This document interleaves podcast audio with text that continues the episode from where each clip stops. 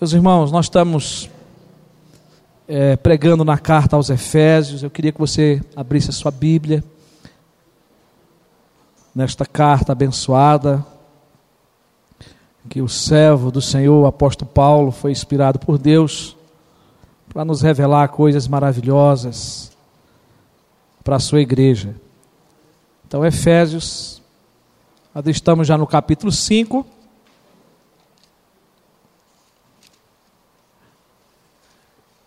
Eu coloquei ali apenas os versículos 19 a 21, mas eu queria ler a partir do 18. Nós pregamos a última mensagem no versículo 18 somente, né? Mas vamos ler a partir do 18, porque é uma sequência, né? O texto aí, para que a gente possa compreender melhor.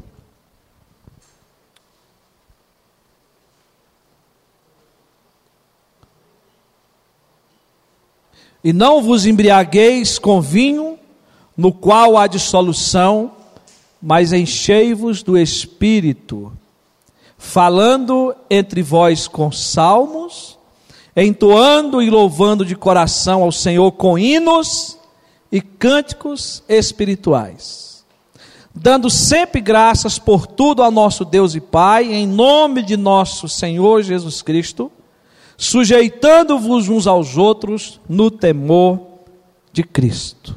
Que Deus aplique essa palavra lida aos nossos corações. Eu, hoje eu vou evitar de recapitular algumas coisas que nós já temos falado, né? mas nós estamos aprendendo é, que para nós mantermos uma vida de santificação é preciso nós sermos cheios do Espírito Santo. Né? Entendendo dentro do, do primeiro versículo do capítulo 5, que Paulo está tratando, é, mostrando como deve ser o nosso proceder como igreja do Senhor, né, que nós temos que viver uma vida de santificação, uma vida santa, e para manter essa vida de santificação, a partir do versículo 18, Paulo vai mostrar que é preciso sermos cheios do Espírito Santo. Nós pregamos já sobre isso, sobre essa questão, né, sobre esse imperativo aí que Paulo traz é, para a nossa vida, entendendo que quando você nasce de novo, você nasce porque o Espírito Santo te convenceu do pecado, da morte, do juízo, não é? que você agora se tornou uma nova criatura, mas que você tem que buscar esse enchimento do Espírito Santo, que é a plenitude do Espírito Santo. Então nós aprendemos sobre isso, mas nós vamos ver que a partir daqui, Paulo desenvolve, não é, a, ou seja, mostra as virtudes que um crente cheio do Espírito Santo produz. E não só nesses três versículos que nós lemos, mas na sequência, Paulo vai mostrar como é a vida do crente cheio do Espírito Santo. Como que é a vida de um crente que anda com Deus, que anda com Cristo, de um crente que é dominado pelo poder do Espírito Santo de Deus. Nós vivemos numa era onde se prega muito, onde se fala muito sobre o Espírito Santo, e às vezes são esquecidas as outras pessoas da Trindade. Nós falamos aqui domingo que Paulo, ele faz é, nessa carta, é, é, na sua teologia, um entendimento que toda a trindade deve ser invocada, toda a, a, toda a trindade deve ser adorada, não é? mas que cada uma tem a sua função. O Pai elege, o Espírito Santo vem e cela, né? Cristo torna o homem uma nova criatura, regenera o homem, mas é o Espírito Santo que dirige todas essas coisas para acontecer, é na força, é no poder do Espírito Santo. E agora nós selado, nós agora é, sendo pessoas já regeneradas, transformadas pelo Espírito Santo, nós devemos viver agora em harmonia com Ele, sendo cheio dele, sendo preenchido por Ele, é, para vivermos uma vida de santidade. É, e aí, meus irmãos, uma vida cheia do Espírito Santo produz algumas virtudes, é isso que Paulo vai mostrar ou seja, essas evidências de uma pessoa cheia do Espírito Santo a partir aqui do versículo é, 19. E a primeira virtude que nós podemos ver aqui, que Paulo traz de uma pessoa cheia do Espírito Santo, é que ela passa a ter comunhão uns com os outros, ela passa a ter comunhão com a igreja. E Paulo vai falar aqui que uma pessoa cheia do Espírito Santo, versículo 19, ele diz aqui que essa pessoa passa a falar com salmos, ela passa a conversar entre um e outro, falando entre vós com salmos. Aqui é o linguajar do crente com outro. O que Paulo quer nos comunicar aqui é que qualquer pessoa cheia do Espírito Santo vive, não é? é em comunhão, em relacionamento, em harmonia uns com os outros. O que Paulo quer que eu e você perceba aqui que é onde há o Espírito do Senhor, aonde há essa plenitude do Espírito Santo, ele exerce um domínio, ele, ele reina, gerando uma comunhão fraternal entre nós no nosso diálogo, na nossa conversa. Cada crente vive falando uns com os outros com salmos. Espera aí que nós vamos já falar um pouco sobre os salmos. E muitas vezes nós não compreendemos, né, aqui a, o ensinamento de Paulo, porque nós passamos por cima que é muito rápido, falando entre vós com salmos, a gente vai embora. A gente caminha no texto e a gente às vezes não para o que é que Paulo está querendo nos falar, o que é que Paulo está querendo nos comunicar. E a palavra salmo no grego costuma indicar hinos com acompanhamento instrumental. Mas nós sabemos que no Antigo Testamento os salmos eram compostos para cânticos na igreja mesmo. Não é? E que havia também o acompanhamento com instrumentos. Não um instrumento como os nossos hoje né? mas eram tocados, eram cantados, mas também o povo usava os salmos em procissão, nas suas caminhadas, não é? é, é, é oravam os salmos, e todos eles eram, às vezes, lidos em forma de cântico. Mas aqui Paulo fala de nós estávamos falando entre nós com salmos. E aí John Stott, ele ao comentar esse texto, que é pouco comentado pelos comentaristas, essa parte desse, desse texto de Paulo, mas John Stott diz que aqui o que Paulo está tratando realmente é do culto público, de como os irmãos devem se falar uns com os outros. E alguns dos salmos que nós cantamos são, na realidade, segundo Stott, não a adoração a Deus, mas sim a exortação mútua para cada um de nós, de como nós devemos viver a nossa vida cristã. E ele dá um exemplo do Salmo 95, que quando cantamos devemos voltar-nos uns aos outros. O Salmo diz: Olha, vinde, é um convite, é um chamado para a igreja, para o povo de Deus se reunir. Aí ele diz: Vinde, cantemos ao Senhor com júbilo, celebramos o rochedo da nossa salvação. Mas é para que os crentes que estão cantando, adorando, entre eles, a, o diálogo, a conversa seja adoração, seja culto a Deus demonstrando que esta é a comunhão que cada um de nós devemos ter na adoração. E então aqui é um convite recíproco ao louvor. E aqui, irmão, nos leva a entender que a comunicação do crente deve ser cheia do Espírito Santo. E somente através do Espírito Santo é que há um crescimento espiritual para a vida do outro. É somente eu cheio do Espírito Santo, num bom diálogo, usando a palavra de Deus, usando até os salmos, né? como uma instrução aqui, é que eu vou edificar o outro espiritualmente. É que eu vou edificar a igreja de Cristo. Então é uma comunhão vivida com louvor, falando entre vós com salmos. Nós vamos encontrar algumas referências no Novo Testamento de outros salmos sendo escritos. Porque tinha pessoas na igreja que estavam sempre escrevendo. E é por isso que nós vamos ver os escritos não é, de Paulo, as cartas de Paulo, né? Paulo desenvolvendo toda a teologia, ensinando. E nós vamos encontrar hinos também, né? que nós vamos falar depois aqui, é, escritos no Novo Testamento. Então, meus irmãos, se o falar do crente gera comunhão, se o falar do crente é, é, produz harmonia, então a igreja de Deus ela deve evitar todo tipo de contenda, de rixa, de disputa e de separação. Então nós temos que entender que esse falar nosso com salmos, esse falar nosso com a Bíblia, com a teologia bíblica, deve, não é, nos trazer união, deve nos trazer bons relacionamentos deve fazer da nossa comunicação uma comunicação harmoniosa. E aí, essa comunicação, esse diálogo vai evidenciar a plenitude do Espírito Santo na nossa vida diária. Você sabe que um crente que não é usado pelo Espírito Santo, que não é cheio do Espírito Santo, ele está aí correndo o risco de usar sua boca para murmurar, para reclamar, não é? para causar intriga, não é? é e até às vezes é, pronunciar palavrões e outras coisas mais. Mas quando nós somos dominados pelo Espírito Santo, a nossa fala, o nosso falar vai ser dominado pela palavra de Deus e nós vamos estar edificando uns aos outros. Então, o apóstolo Paulo vai dizer aí que o crente cheio do Espírito Santo, ele vai produzir essa virtude da comunhão com os irmãos, de um falar que edifica, de um falar que transforma né, a, a vida do outro. É, o enchimento do Espírito Santo, então, meus irmãos, nós podemos dizer que é o remédio de Deus para curar toda sorte de divisão na igreja e para produzir a comunhão que a igreja precisa viver.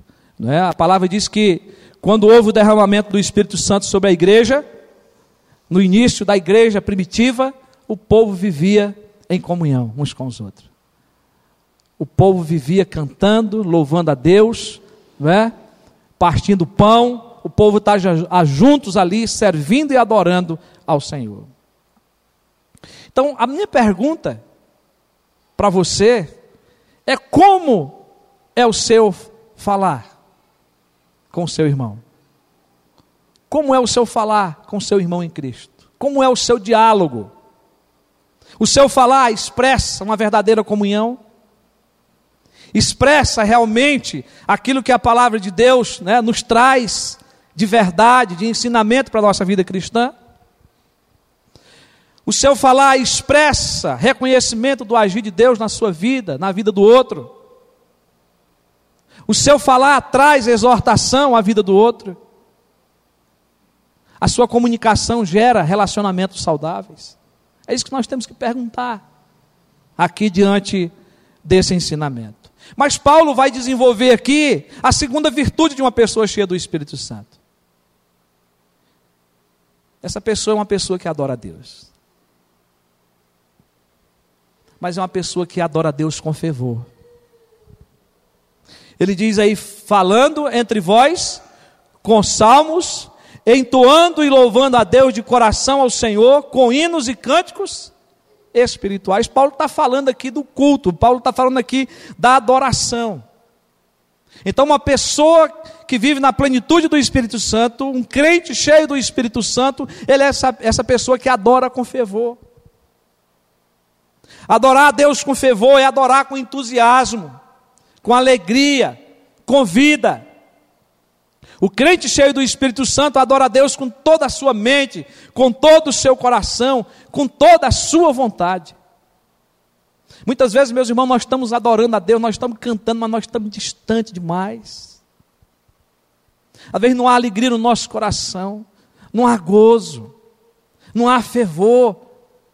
Às vezes nós estamos cantando ao nosso Salvador Jesus que veio, que morreu, que deu a vida por nós, mas nós estamos, parece que nós estamos doentes. E aqui Paulo diz que essa adoração, esse louvor tem que ser de todo o coração, é, é com alegria, é com júbilo nos nossos lábios. E essa adoração, segundo o que Jesus nos ensinou, é uma adoração prestada a Deus em espírito e em verdade. Paulo, nós acabamos de ler, ele diz: Rogo-vos, pois, irmãos, que apresenteis o vosso corpo por sacrifício vivo, santo e agradável a Deus, que é o vosso culto racional. É com entendimento. E eu quero dizer para você que adoração, louvor, quando a gente canta, tem que ter emoção. Tem que ter emoção, tem que ter sentimento, irmãos. Mas muitas vezes é porque nós não prestamos atenção naquilo que nós estamos cantando, falando para o Senhor.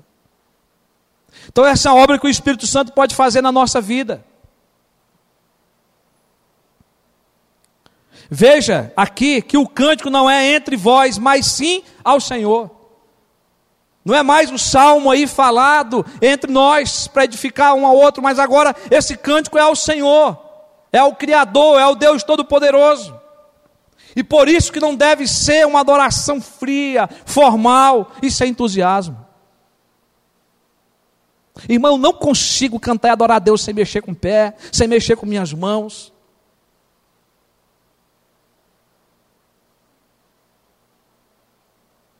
É preciso a gente pensar um pouco sobre como nós devemos é, prestar o nosso louvor a Deus. Agora preste atenção em uma coisa. Muitas vezes você não levanta a mão, muitas vezes é, você não tem nem condição de falar, mas você tem que prestar que isso tem que estar primeiramente aonde? No coração. Muitas vezes tem-se emoção, mas não tem o coração voltado para Deus. A sinceridade do coração. Muitas pessoas fazem isso para aparecer. Muitas pessoas fazem isso para que os outros vejam e não para que o Senhor veja. O que Paulo quer expressar aqui é que isso seja uma alegria que parta do coração, um fervor que parta de gratidão a Deus. Que você possa estar fazendo isso para agradar o Senhor, com gratidão no seu coração, e não para agradar homens. Esse é o entendimento que nós temos que ter aqui, irmãos. Nós nunca devemos confundir entusiasmo com barulho carnal, nem com emocionalismo. Porque às vezes a gente, buscando esse equilíbrio, a gente não encontra. Tem aqueles que, que partem né, para o outro lado. Ou aqueles que estão aquém. Mas nós temos que buscar um equilíbrio. Porque a nossa adoração, nosso louvor tem que produzir vida. E buscar esse equilíbrio não é fácil. Mas uma coisa é certa: o culto prestar a Deus, essa adoração tem que ser cristocêntrica.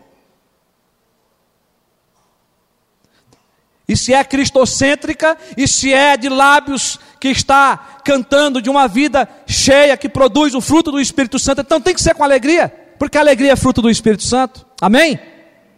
Então nós temos que estar cientes disso, amados.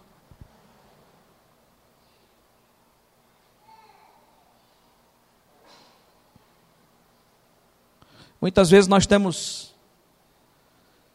tido alegria, irmãos, com muitas outras coisas da vida. Isso pergunta, isso é a pergunta que nós podemos fazer: aonde está o nosso coração? Porque às vezes nós demonstramos alegria com muitas outras coisas. Mas o culto, a adoração, o louvor tem de ser de todo o coração e não somente com a língua. Porque os, os hipócritas é que fazem assim. Só de boca, mas o coração está longe de Deus. O crente cheio do Espírito presta um culto público com uma celebração jubilosa dos atos poderosos de Deus. É por isso que a Bíblia, a, a, a, o cântico, a música, tem que ser teológica, ela tem que ser bíblica. Porque aí quando você expressa essas palavras, você vai estar se alegrando, você vai estar se jubilando, porque você está cantando aquilo que Deus fez por você, através de Cristo Jesus para a nossa vida.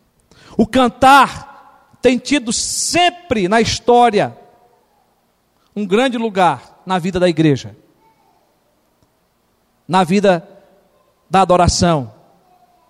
E tem acontecido durante muitos e muitos tempos diferentes um manifestar do Espírito Santo, ou um mover do Espírito Santo para a composição de hinos sacros, de músicas boas. Tem muita coisa boa, irmãos, graças a Deus, que nós podemos cantar. Porque o Espírito Santo tem se movido e levantado pessoas para isso. Nós louvamos a Deus, porque nós podemos ter no nosso inário hinos bíblicos, teológicos, que nós podemos cantar ao Senhor, como cantamos já aqui hoje à noite. Por termos pessoas nos nossos dias se preocupando com isso. Mas por outro lado, irmão, nós devemos ter cuidado com os cânticos centralizados no homem, com os cânticos centralizados no eu, com os cânticos que buscam a prosperidade, a realização nesse mundo. E a palavra do Senhor nos mostra que a adoração, a celebração é? O cântico a Deus deve ser cantado né, reconhecendo os poderosos feitos de Deus. Como louvor e como gratidão por aquilo que Deus já fez e até por aquilo que Deus vai fazer. É assim que nós devemos nos expressar na adoração e no louvor. O que Paulo quer é que possamos entender que uma vida cheia do Espírito Santo é uma vida de adoração. Que a partir do momento que nós buscamos esse enchimento do Espírito Santo, nós vamos ser verdadeiros adoradores, que adoram o Pai em espírito e em verdade. Que o prazer está em cantar louvores ao Senhor, com todo o nosso coração, com todo o nosso ser, com toda a nossa alma. O salmista expressou lá no Salmo 9, o versículo 1 e 2. Ele diz: Louvar-te-ei, Senhor, de todo o meu coração cantarei todas as tuas maravilhas. Olha, eu vou cantar as maravilhas, os feitos do Senhor. Ele está dizendo, ele vai cantar, ele vai expressar isso no seu louvor. E ele diz que isso ele vai fazer com alegria. Ele diz: Alegrar-me-ei e exultarei em ti. Ao teu nome, ó Altíssimo, eu cantarei, cantarei louvores. Então é, é assim que o salmista descreve o seu cântico, é assim que o salmista descreve o seu louvor. Ele vai cantar as maravilhas do Senhor.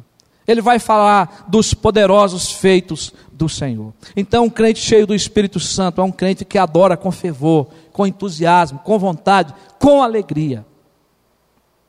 Mas continuando, irmãos, eu quero ainda aqui só frisar: o texto fala com hinos e cânticos espirituais. Na nossa igreja, a gente às vezes desfere isso aqui com os cânticos, né?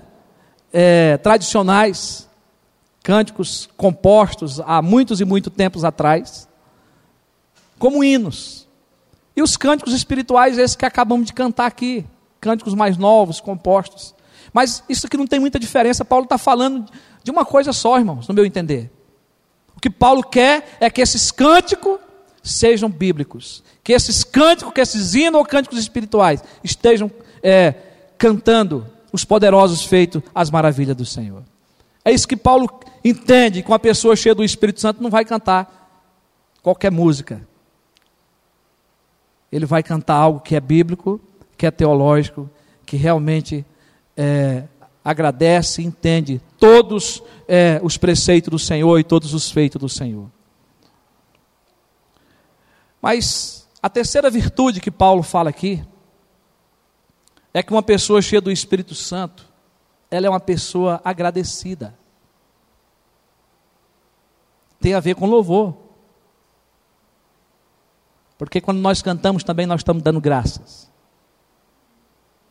Então, a terceira virtude de uma pessoa cheia do Espírito Santo é que ela é uma pessoa cheia de gratidão. E ela é grata a Deus em todas as circunstâncias. Irmãos, é muito fácil a gente agradecer a Deus nos momentos bons. É muito fácil louvar a Deus por uma graça alcançada. Mas dificilmente nós vemos alguém louvando a Deus pelas provações, pelas lutas que sobrevêm sobre a nossa vida. O apóstolo nos revela que o crente cheio do Espírito Santo tem o seu coração cheio de gratidão a Deus em todos os momentos de sua vida. Ele vai dizer aqui que esse crente ele vive dando sempre graças por tudo. A quem? Ao nosso Deus e Pai, em nome de nosso Senhor Jesus Cristo. É uma vida de gratidão. É uma vida de louvor a Deus por tudo que o Senhor tem feito, por todas as coisas. Porque o crente cheio do Espírito Santo entende que Deus está no controle de todas as coisas. E por isso ele vive sempre dando graças a Deus, ao Deus Pai, em nome do Senhor Jesus Cristo. E William Buckley, ao comentar aqui essa parte desse texto, ele se refere à igreja primitiva da seguinte forma: ele diz, a igreja primitiva era uma igreja agradecida porque seus membros estavam ainda desnublando né, as maravilhas do amor divino. Ou seja, era um momento que eles estavam ainda vivendo, eles estavam ainda não é, recebendo coisas maravilhosas e grandiosas no início da igreja. E isso estava relacionado, diz Bach, com o poder de Deus em salvá-los, em transformar suas vidas. Ele diz que era uma igreja agradecida porque os homens jamais tinham tido tal consciência de estar nas mãos de Deus. E isso, o que Bach aqui se refere, é que antes de Cristo vir, realmente o povo estava na depravação total, o povo estava longe de Deus. E Cristo vem como luz brilhar no meio das trevas. A igreja primitiva ela começa a provar da luz de Cristo. Ela começa a provar dos grandes feitos do Senhor. E aí Bacley ainda falando vai dizer que em tudo esse povo estava dando graça. Eles estavam convencidos de tudo que era que acontecia, de tudo que era feito, tudo provinha de Deus. Tudo provinha do Senhor. Então, meus irmãos, nós precisamos entender que um coração agradecido é um contentamento com tudo aquilo que Deus faz. E aí, a gratidão, então, nós podemos dizer que é a dinâmica do contentamento. E aí, Paulo, Paulo vai nos ensinar de maneira clara a respeito disso, como exemplo da sua própria vida. Se você quiser acompanhar lá em Filipenses 4, 11 e 13, Paulo vai dizer: Digo isto, não por causa da pobreza, porque aprendi a viver contente em toda e qualquer situação. Aprendi a viver contente, aprendi a viver alegre. E ele vai dizer: tanto sei estar humilhado, como também ser honrado. E ele vai dizer: de toda, de tudo e, de, e em todas as, as circunstâncias já tenho experiência, tanto de fartura como de fome, assim de abundância como de escassez. Tudo posso naquele que me fortalece. Paulo, ele está aqui é, mostrando para nós o seu espírito de contentamento, de gratidão ao Senhor por todos os momentos que ele viveu. E aí, Paulo também ainda recomendou à igreja de Tessalônica, no, em 1 Tessalonicenses 5,18, ele diz: Em tudo dai graça, porque esta é a vontade de Deus em Cristo Jesus para convosco. Meus irmãos, o que Paulo quer que a gente entenda é que o crente cheio do Espírito Santo é um crente cheio de gratidão. É um crente que tem contentamento. É um crente agradecido. É um crente é, que louva, que está sempre dizendo: Senhor, muito obrigado. Então a atitude correta do crente cheio do Espírito Santo é sempre de gratidão e nunca de murmuração. Mas você sabe, meus irmãos, que você e eu, muitas vezes, nós nos pegamos murmurando reclamando, nos queixando. E aí nós precisamos buscar o enchimento do Espírito Santo. Nós aprendemos lá que o verbo, não é? Está no tempo também lá contínuo, que nós temos que buscar todo dia. Eu me enchi ontem, mas não serve mais. Eu tenho que me encher hoje de novo. Eu tenho que buscar hoje de novo. Para que o meu viver seja um viver de gratidão ao Senhor. Agora, meus irmãos, é, o crente que agradece, o crente que tem um coração agradecido, ele agradece a Deus pela sua soberana providência sobre sua vida. O crente que agradece, o crente cheio do Espírito Santo, o crente cheio de gratidão, ele entende que todas as coisas cooperam para o bem. Amém? Coopera para o bem daqueles que amam a Deus, daqueles que são é, escolhidos, que são chamados, que são predestinados segundo o seu propósito. crente cheio do Espírito Santo entende que Deus está no controle de todas as coisas. Agora, meus irmãos, eu quero aqui evidenciar que a gratidão aqui é no sentido positivo e correto. Em nenhum momento na Bíblia a palavra de Deus está nos mandando dar graça pelo mal moral, pela insensatez e pela blasfêmia. Então, cuidado. Deus não está aqui em nenhum momento na Bíblia, nem Paulo nas suas cartas, mandando você agradecer a Deus pelo mal, pelo pecado, de forma nenhuma. Mas agradecer a Deus pelo que Deus faz, não é?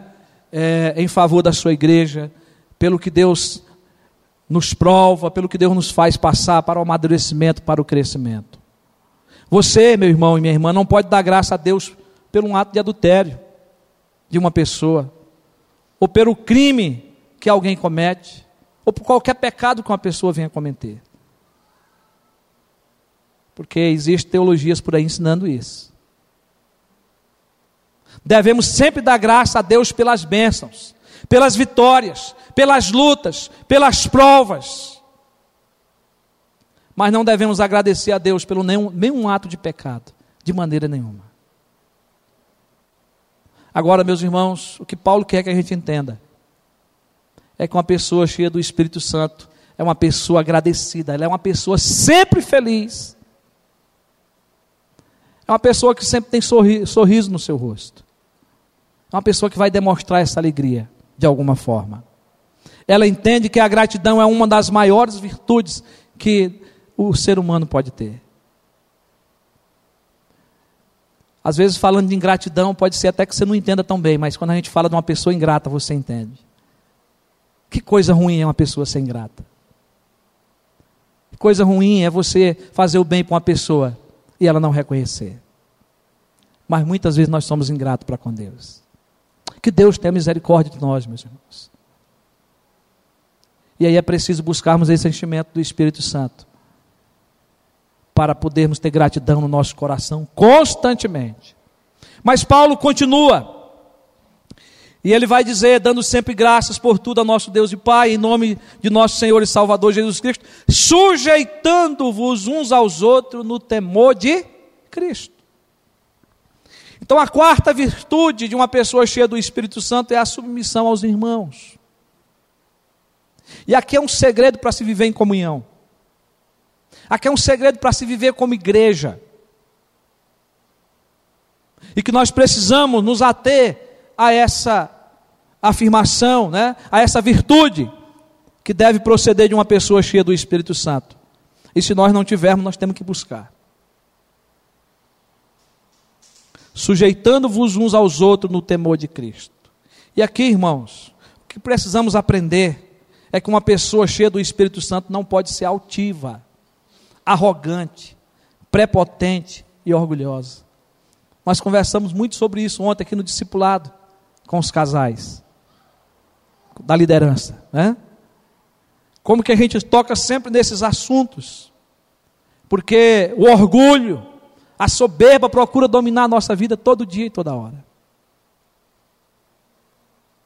Mas o que Paulo quer que a gente entenda aqui é que os que são cheios do Espírito Santo têm o caráter de Cristo. E o caráter de Cristo é que Cristo é manso e humilde de coração. O apóstolo Paulo, escrevendo aos Filipenses, ele vai dizer que Cristo se humilhou até a morte morte de cruz. Ele estava sempre humilhado.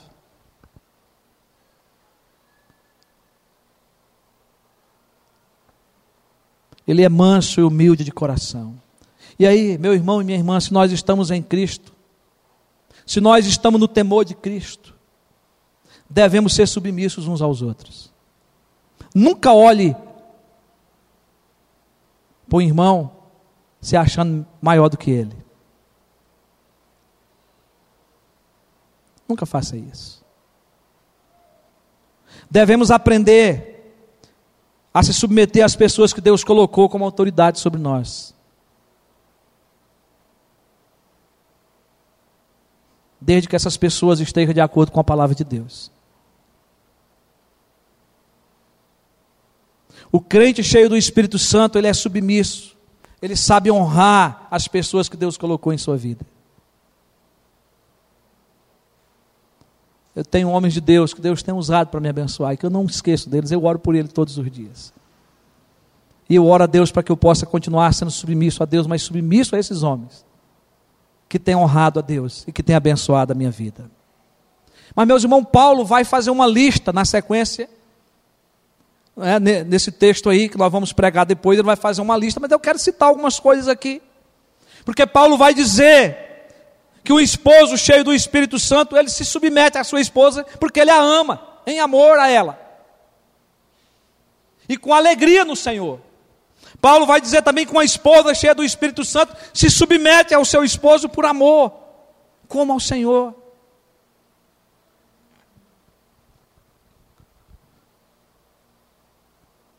E aí nós aprendemos então que uma pessoa cheia do Espírito Santo não é rebelde nem é insubmissa com seu patrão, nem você como empregado ao seu Senhor.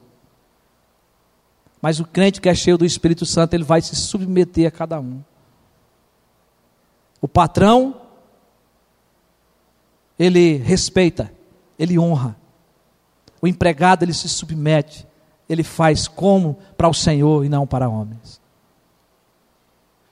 Essa é a vida que Deus quer para mim e para você, como servo de Deus.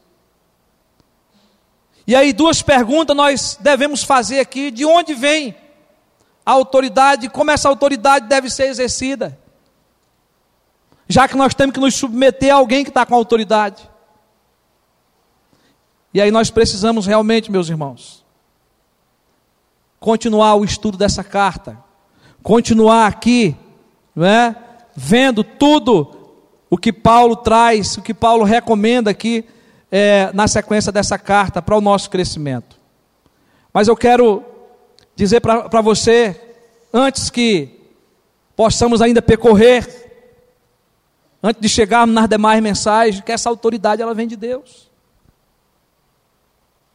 Essa autoridade vem de Deus. A autoridade que está por trás do marido vem de Deus. A autoridade que está por trás do pai vem de Deus. A autoridade que está por trás do patrão vem de Deus. E aí nós devemos discernir que o próprio Senhor é quem nos dá essa autoridade para vivermos e sermos submissos uns aos outros.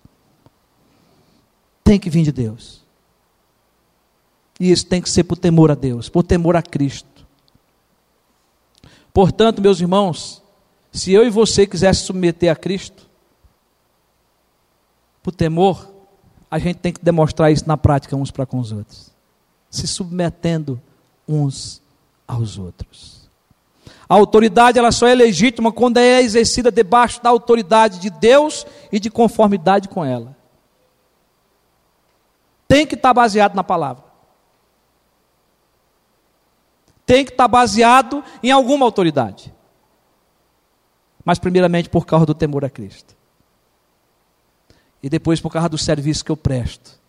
Mas eu me submeto, eu me humilho é isso que a palavra de Deus tem. E principalmente aqui que o texto está relacionado à igreja, ao nosso serviço, ao nosso ministério como igreja, à liderança, não é de estarmos como igreja, como corpo, submissos uns aos outros. Mas Paulo vai levar isso também para fora.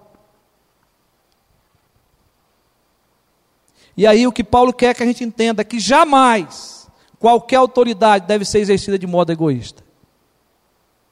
E aí é o perigo. Porque às vezes você quer que os outros se submetam, mas você quer fazer isso por causa de uma soberba sua, por causa de um orgulho seu, aí você quer humilhar os outros. E não é assim que deve acontecer. Nós não podemos ser tirano. Devemos exercer autoridade com amor e respeito pelas pessoas. E aí, se você está com autoridade, o outro se submete, o outro respeita.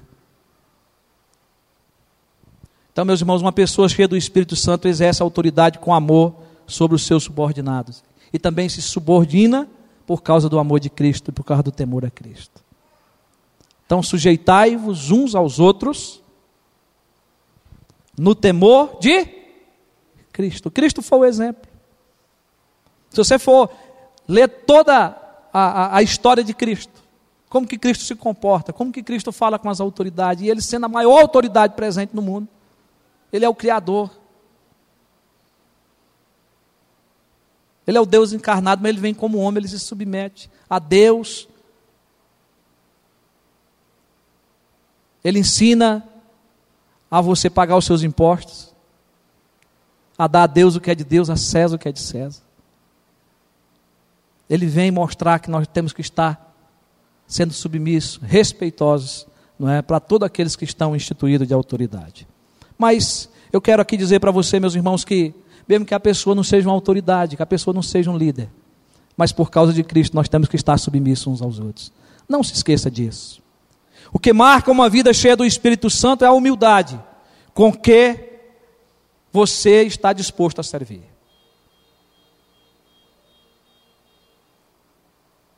Com a maneira que você está disposto a amar. E aí é preciso a gente praticar isso todo dia e pedir ao Senhor misericórdia para que a gente acerte onde a gente erra. Porque nós temos que estar sempre pronto a servir, sempre pronto a nos submeter. Bom, eu não posso julgar se você é cheio do Espírito Santo, nem você pode me julgar que eu sou cheio do Espírito Santo. Mas Paulo quer dizer que isso é possível. Amém? Enchei-vos do Espírito Santo. Dele você pode estar cheio para que você possa ser um crente santo, que viva uma vida de santificação, porque é Ele que nos santifica, é a palavra que nos santifica. Mas quanto mais cheio dele, mais cheio dessa plenitude, mais essas virtudes vão estar presentes na nossa vida. Vai haver comunhão de uns para com os outros, uma comunhão sadia, porque o meu falar com salmos, o meu falar com a palavra de Deus vai edificar. Amém? Depois, a minha adoração vai ser uma, uma adoração fervorosa, de todo o coração, com alegria. Terceiro, eu vou demonstrar gratidão em tudo, em todos os momentos, em todas as circunstâncias. E eu vou viver uma vida de submissão para com meu irmão, para com meu próximo. Paulo vai desenvolver essas coisas aqui separadamente, em seguida. Eu espero que Deus continue aí, nos dando a oportunidade de continuar aprendendo, de continuar crescendo. Que Deus nos encha do seu espírito. Que Deus nos dê essas virtudes e que as pessoas, ao ver em nós essas virtudes, possam dizer: esse realmente não é? tem buscado o enchimento do Espírito Santo, tem bebido de Deus, tem vivido a palavra de Deus. É isso que eu quero para mim, é isso que eu quero para você. Que Deus nos abençoe. Amém?